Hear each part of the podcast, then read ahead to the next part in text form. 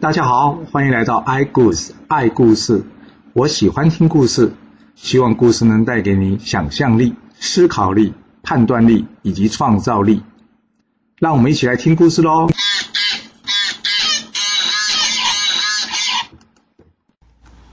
上次说到外族敌突然间侵犯这个魏国，魏夷公呢赶紧向这齐桓公求援，齐桓公呢却要他等一等。齐桓公真的会袖手旁观吗？没想到齐桓公还真的袖手旁观呢。果然没有多久呢，魏国的大夫来向齐桓公报告，外族敌人已经攻破魏国，魏夷公被杀。魏国特地派人前来齐国，要迎接公子毁回国为君。齐桓公呢大吃一惊，说：“哎呀，这都是我的错啊！我没早点出兵，导致魏国被外族攻破。”这一切都是我的错啊！哦，演的好假哦。对，虽然齐桓公没有出手相救，但这魏国好像也败得太快一点了。这到底是怎么回事呢？你还记得吗？之前我们说过，周惠王请齐桓公出兵去处理魏国的问题这件事。当初呢，就是这个魏懿公啊，他连问都不问齐桓公为什么来攻打他，就出兵来对抗齐国，结果呢，被齐国打个大败。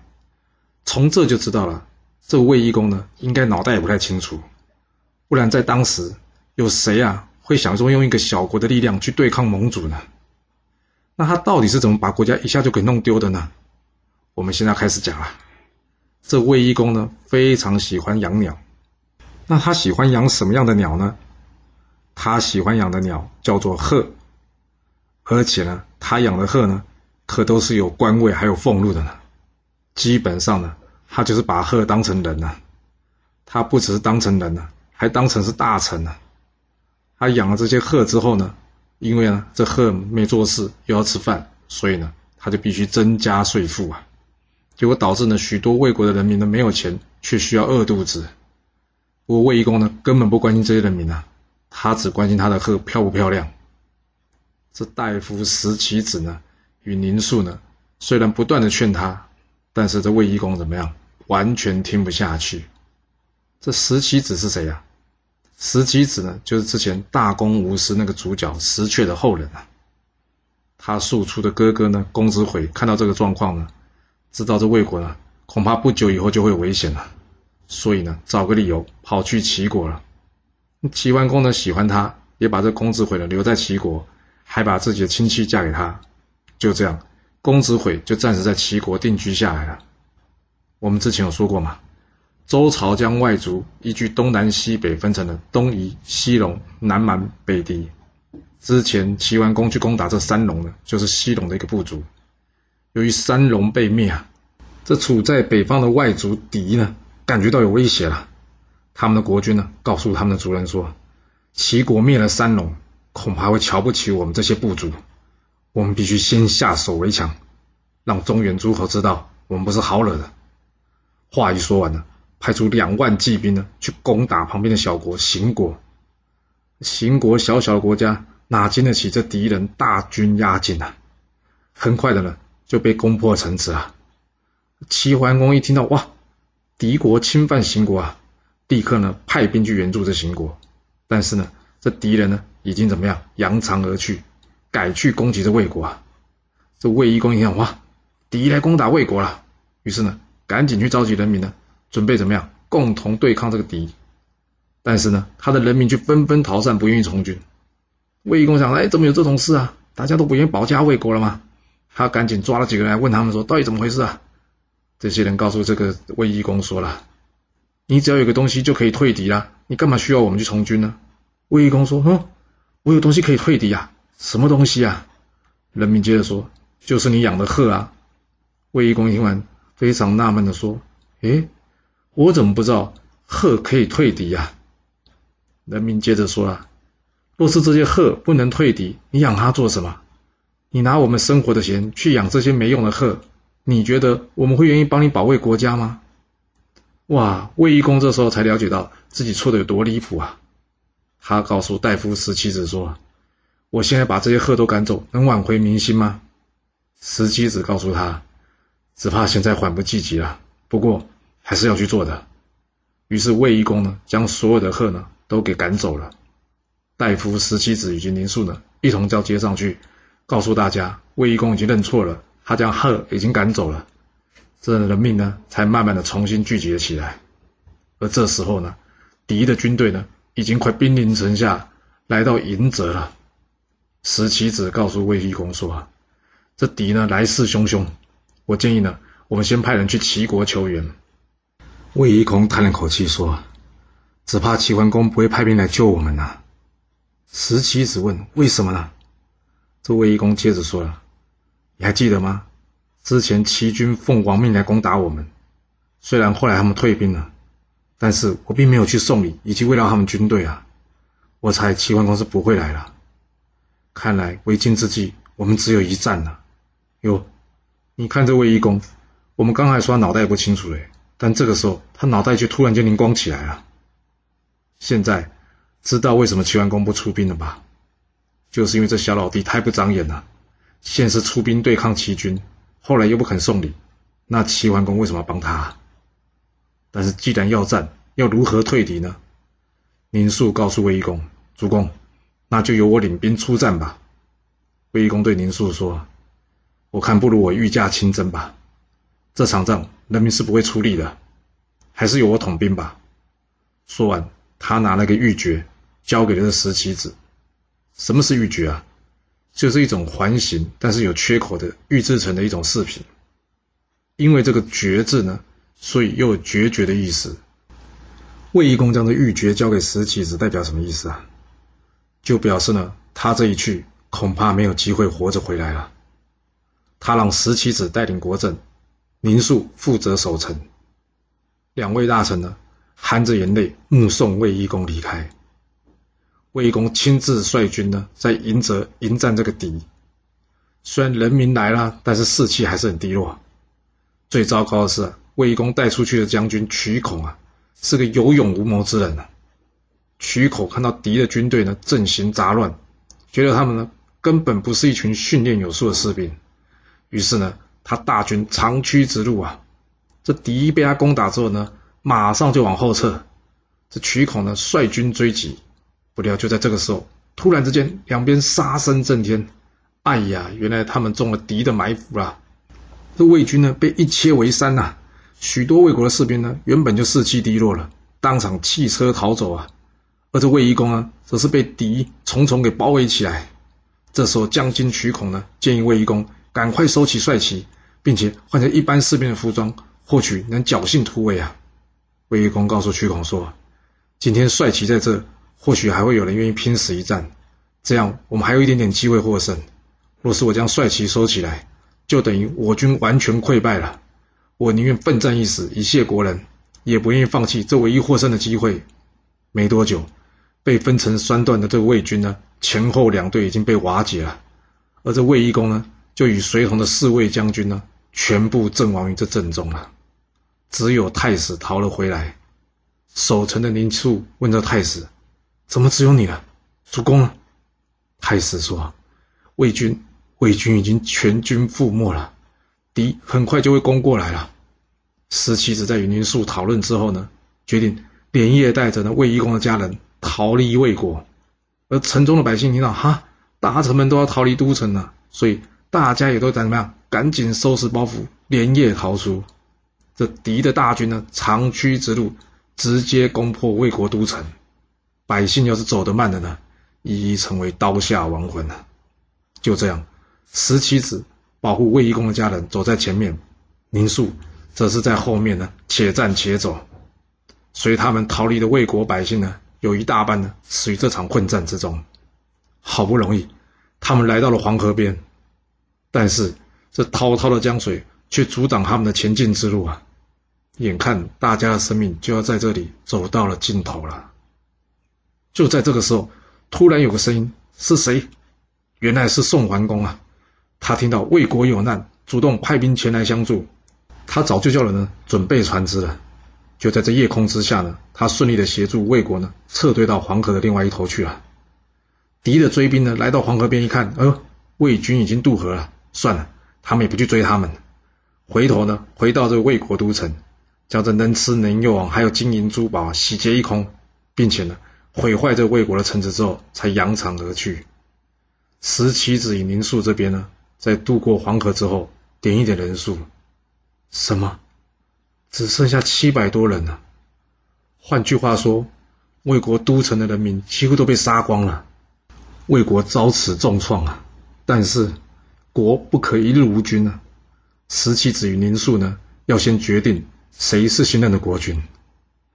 但是没想到是呢，这新任的国君呢，才刚刚上任就马上病死了，所以他们只好改派这个宁肃呢，前往齐国去迎接公子毁回国为君。而另外一头呢，魏国的大夫红眼，他原先是奉命出使这个陈国的，听到魏国有难了，他赶紧回国。但是回国之后呢，却听到魏公已经战死在迎泽了，他非常难过，前往迎泽，想要去帮魏义公收尸，但找了好久啊，都找不到魏义公。好不容易找到了魏义公的帅旗，他想，帅旗在这。那主公应该在这附近嘛？但是到底在哪呢？这时候，旁边有一个受伤的士兵痛苦的哀嚎着。红一看啊，太好了，还有人活着！他赶紧上前询问这个人：“你知道主公尸体在哪吗？”这个士兵指着一堆血肉说：“那一堆血肉就是主公的尸体。”红眼一看，这这哪里是尸体啊？根本就是一堆血肉。他已经无法完全辨识是一个身体了，他难过在这血肉之中不断的寻找，好不容易发现了一个肝脏，这肝脏还算是完整的。他捡起了这肝脏，跟旁边人说：“我不能让主公的尸体曝尸荒野，我打算用我的身体做成棺木，将主公的肝脏放在我的身体里面。我死了之后，你们把我埋在旁边的树林里面，先不要跟任何人说。”等到新君上任，你们再禀报新君，由他决定如何处理吧。说完，红眼挥刀向自己的身体，并将卫一公的肝放入自己的身体之中。就这样，旁边的人按照红眼的意思将他下葬了。这宁肃虽然成功的到齐国迎接回了公子毁，同时齐桓公也送给了他们很多的财物，协助公子毁复国。但是魏国呢？就在这一场大乱之中呢，国力重伤。公子毁即位呢，是为魏文公。他即位的时候呢，全国只剩下兵车三十乘。由于宫殿残破啊，他只能暂时在人民的家中居住以及办公。他后来知道红颜的事情呢，他重新安葬魏懿公，并奖励红颜的后人。魏国的人民呢，都称赞这个魏文公是个贤明的君主。但是贤明归贤明啊，魏国现在没有军队，随时会有危险呐。所以呢，送他回国的齐国公子无亏呢，决定留下三千士兵协助魏国防守，以免这个敌呢再次来犯。回到齐国之后，公子无亏呢，将魏国的现况向齐桓公仔细的报告。齐桓公万万没想到，这魏国怎么会败得这么惨呢？于是他与管仲讨论。要如何协助这魏国？管仲建议他，与其派兵防守打扰当地居民，还不如帮他们重新新建一座城池，这样可以一劳永逸啊！齐桓公一听，嗯，有道理。不过呢，齐桓公才正准备请诸侯们共同出力，没想到这个时候秦国呢却派人向齐国求救了。哇，发生什么事啊？原来是这个敌呢再次入侵这秦国啊！齐桓公问管仲：“我们有办法出兵救秦国吗？”听到这个话就知道了，其实齐桓公并不是很想去救秦国，不然干嘛多此一问呢？管仲告诉齐桓公说：“一定要救！我们齐国之所以能称霸，就是因为我们能拯救各国于危难之际。之前我们救不了魏国，要是现在连秦国都救不了，我们霸主的地位恐怕会受到影响啊！”齐桓公一听：“哎呦，影响到霸主地位啊！嗯，说的有道理。”那我们赶紧出兵吧。说完，齐桓公呢传令宋、鲁、齐、朱四国共同出兵就行。很快的，齐国的军队呢已经来到秦国的边境了，而宋朝两国呢军队也已经赶到了。齐桓公准备了立即发动攻击，但就在这个时候，管仲却阻止他了。管仲说：“主公，现在虽然敌的攻势猛烈，但是秦国还守得住啊。若是现在我们出兵去救秦国，他们不一定会觉得我们有帮到他的忙哎，还不如让秦国呢拼命的防守，同时呢会造成敌的势力呢大量的消耗。所以我建议呢，我们先等一下，等到秦国快守不住的时候，我们再出兵相救。那时候秦国才会感觉到我们来帮忙啊。”而另外一边呢，敌的势力啊，也势必因为兵疲马困而比较容易击破。我们可以用最小的损失换得最大的效果。齐桓公听完之后决定，嗯，有道理，就按照管仲的建议进行吧。他呢，先驻军一旁，而不立即去前去救往秦国。对外就是说呢，哎，我们要等鲁国、诸国的联军会合之后呢，再一同前往讨伐这个敌人。就这样。这一等竟然等了两个月啊！秦国最后还是支持不住，城被攻破了，大量的人民呢逃往五国联军的阵营而来。齐桓公抓准时机呢，率领联军直冲秦国都城而来。那敌呢？敌会应战吗？敌也没那么笨呐。他们攻下秦国呢，看到五国联军过来，所以怎么样？赶紧打家劫舍一番，然后怎么样？扬长而去。离开之前呢，还放了一把火，把秦国的都城给烧了。齐桓公的军队呢，到了秦国都城之后呢，赶快派人呢，把这城中大火给灭了。看这个城呢，已经残破了，所以齐桓公呢，就找人呢，重新帮秦国呢，再新建一个都城。这呢，就是非常有名的齐桓公存行就位。哇，这也叫做存行就位啊！你看这春秋霸主。算是有来救援吗？都是等到人家国破家亡，才姗姗派兵前来。所以啊，千万别把自己的命运交给别人，你永远不会知道啊，别人是怎么盘算的。齐桓公虽然眼见这个魏、邢被敌给蹂躏，但是对外的宣传，其实他帮忙这些差点被灭掉的国家呢，重新新建都城。齐国真是个仁义之师，好棒棒啊！南方的楚成王熊运呢，实在听不下这些歌功颂德的话了。他对另一子文说：“齐桓公这家伙每天打着尊王攘夷的名号，还说什么存秦就位啊，搞得他现在好像中原的霸主一样啊！天下人的眼中，好像只有这齐桓公，没有我这楚成王了。对我来说，这是一种耻辱，你知道吗？”子文啊，你看我们该如何进行下一步啊？子文告诉他了，齐桓公现在打着尊王攘夷的名号，中原诸侯都听他的，我们实在无法与他匹敌啊。但是郑国的位置呢，刚好在我们楚国与中原之间，若是我们要逐鹿中原，必须先攻下这个郑国。楚成王说有道理，他环顾各大臣，问他们。你们有谁愿意领兵出战郑国呢？大夫窦章主动上前请战。楚成王说：“好，给你兵车两百乘，务必拿下郑国，知道了吗？”这两百乘的兵车有办法打赢郑国吗？郑国应该还没有落到会被这两百乘兵车就给灭了吧？果然，郑国早就收到消息，楚国大军再次来袭了。他们一方面呢坚守城池，另外一方面呢赶紧派人向齐国求援。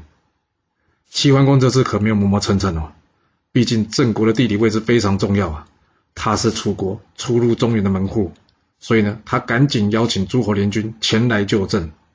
这窦章一看，郑国这边呢深郭高垒，就是一副要长期对抗的样子，而他派出去的这个探子呢也回报齐国诸侯联军将至，他想。若是我在这边被夹攻，就危险了。嗯，还是先退兵吧。这楚成王听到窦章不战而退，气得跳脚啊！他叫窦章的哥哥窦廉来，窦廉给我过来。他将这身上宝剑交给窦廉，告诉他说：“去，给我杀人家胆小的弟弟，改由你领军。”窦连呢，来到前线之后呢，并没有将楚成王的命令说出来。他私底下先见了他弟弟窦章。他问窦章：“你在搞什么？为什么不战而退兵呢？”你知道大王要我来亲手杀了你？你看，这是大王的剑。这窦章认得出楚成王的剑呐，他问他哥哥：“那该怎么办呢？”窦连说：“他当然是赶紧立功啊，这样或许可免一死啊。”窦章说：“可是郑国那边升郭高垒，加上齐国领的联军就快到了，这仗若真打下去，我怕对我楚军不利，我们会损失惨重啊。”窦连说：“不怕了，郑国看你不战而退，一定没想到你会回头的。你现在呢，率领军队用最快的速度呢赶到郑国，再次袭击他们，相信郑国一定不会有防备的。”这样子，你就有可能击败他们的了。窦章说：“看来也只有这个方法了。”说完了，他将军队一分为二，他率领前军，用最快的速度呢，偃旗息鼓呢，奔袭郑国而来。另外，由他哥哥窦连率领后军支援。来到郑国边境，这窦章呢，刚好遇到正在巡逻的郑国大夫丹伯。这丹伯万万没想到，怎么楚国会去而复返呢？所以他根本还没搞清楚，到底是哪一路的军队。双方便展开了一阵厮杀。那打到一半呢，这个时候楚国后方的援军也上来了。这丹伯就在窦连、窦章两兄弟的夹击之下呢，最后被窦章给抓了起来。窦章呢，决定趁胜追击，直接奔袭这郑国。窦连这时候告诉窦章说：“你疯了！这场胜仗就是要免你的死罪了。现在见好就收了，不然等齐国率领的诸侯联军一到，我们被夹在中间，就怕我们没办法活着回去了。”于是。两人班师回国，窦章一见到楚成王，他向楚成王解释：“我一开始并不是撤退了，我是假装撤退，这是诱敌之计啊。”楚成王说：“好，你抓了郑国的大臣，我暂且相信你的话。不过郑国还没有臣服啊，你为何退兵？你给我解释清楚。”一旁的窦连说：“启禀大王，因为我军军队数量呢远不如敌方，我担心若强行作战，最后。”恐怕大败而回啊！这样反而有损您的威严呐！楚成王愤怒地说：“分明就是你们怕死，还废话一堆！你说军队数量不足是吧？好，我再给你兵车两百乘，你们去给我把郑国攻下来。若无法成功，就不用回来了。”窦连向楚成王说：“大王，我兄弟俩愿一同出战。若郑国不投降，我们就把他的国君给抓到你面前来。”楚成王说：“好，这话是你说的，我就在这里等你的好消息。”就这样，窦连为主将，窦章为副将，两人共领兵车四百乘，再次奔袭郑国而来。由于郑国的大夫丹伯被楚国抓走，郑国派人向齐国求援，希望齐国能协助将丹伯从楚国救回来。管仲告诉齐桓公：“主公啊，多年来你一直想攻打楚国。”现在机会来了，与其派兵救郑，不如我们派兵攻楚。不过要派兵攻楚，必先要汇集诸侯的力量。齐桓公说：“可是要是我们大会诸侯联军，楚国不就会有防备了吗？”管仲说：“没错，所以我们不让他知道。我们要先突袭蔡国，因为蔡国与楚国接邻，我们借由伐蔡之名。”拿下了蔡国之后，转而攻楚，所谓出其不备啊。齐桓公说：“妙啊！对了，楚国附近有另外有两个小国，一个叫姜国，一个叫黄国。他们之前也有派出使者，说要跟我们结盟。要不我们请人通知他们，我们伐楚之日，他们可以作为内应，这样里应外合，你看怎么样？”管仲回答齐桓公说：“姜国跟黄国离齐国非常的远。”却跟楚国非常的相近，他们之所以还没被灭，就是因为向来还听楚国的话。若是他们背叛楚国，与我们齐国结盟，楚国一定会出兵攻打他们的。那到时候我们要救还是不救啊？要去救他们，这路途遥远，鞭长莫及啊。但是不去救他们的话，又怕被别人说我们对盟国不讲义气。我们集合中原诸侯，已经足够讨伐楚国了，没有必要借助这些小国的力量啊。还是找个说法。婉拒他们吧，齐桓公说：“哎，可是他们远道而来耶，他们就是不想受楚国的暴虐嘛。我们怎么忍心不接受他们呢？我看呐，我们就答应了吧。”管仲看齐桓公呢，其实已经下了决定了，他也只好叹口气说：“哎，主公啊，你呢，把我刚刚说过的话写在墙上，将来可以看看我说的话对不对。”齐桓公这次并没接受管仲的建议，最后呢，还是决定跟这两个小国家结盟。斗连斗章的大军呢，迅速兵临郑国的边境啊！郑文公呢，赶紧再次派人向齐国求援。齐桓公对外假称联合诸侯联军来救郑，另外请人秘密告诉郑文公，要他先坚守城池，之后大家合军一处，先攻蔡，再攻楚，以解决郑国之围。接着，齐桓公率领管仲、齐鹏。并虚武、鲍叔牙、开邦、树雕以及兵车三百乘、甲士一万人，一行人浩浩荡荡前往救郑。树雕主动请示，他先率领军队前往攻蔡。齐桓公准了他的建议，于是树雕率军奔袭蔡国而来。蔡国因为一直有楚国罩着嘛，有时候狗仗人势久了，还真的觉得自己很厉害了呢。所以蔡国对齐国呢是完全不加在意的。加上这次齐桓公呢，对外并没有宣称要攻打蔡国，所以蔡国完全没有防备。结果呢，突然间见到齐国大军前来，哇，这吓一大跳，才匆忙准备迎敌。蔡国国君在城上呢，一眼就认出了齐国的将军是谁，原来就是这个树雕啊。他知道这树雕呢是出了名的贪财之人，所以呢，到了深夜，他派人偷偷出城去见这树雕，并且。送了一大车的金银财宝给树雕，这树雕看着一大车的金银财宝，眼睛都亮了。不过呢，树雕却告诉这个使者：“我今天可是领命要攻下你蔡国的，所以不可能接受你的礼物的。”哇，连贪财的树雕都不要钱了，这蔡国有可能躲过一劫吗？齐楚大战。会如何的进行呢？我们要到下次才能跟各位说喽。好了，今天先说到这。若是喜欢今天的故事，记得给我五星评价，给我支持，或是点赞、订阅以及分享哦。其实历史就是顶层阶级的生活记录。若能了解他们的思考模式以及作业方式，我们便能有机会改变自己的未来。希望今天的故事能对你有所帮助。谢谢你来听我说故事，我们下次再见喽。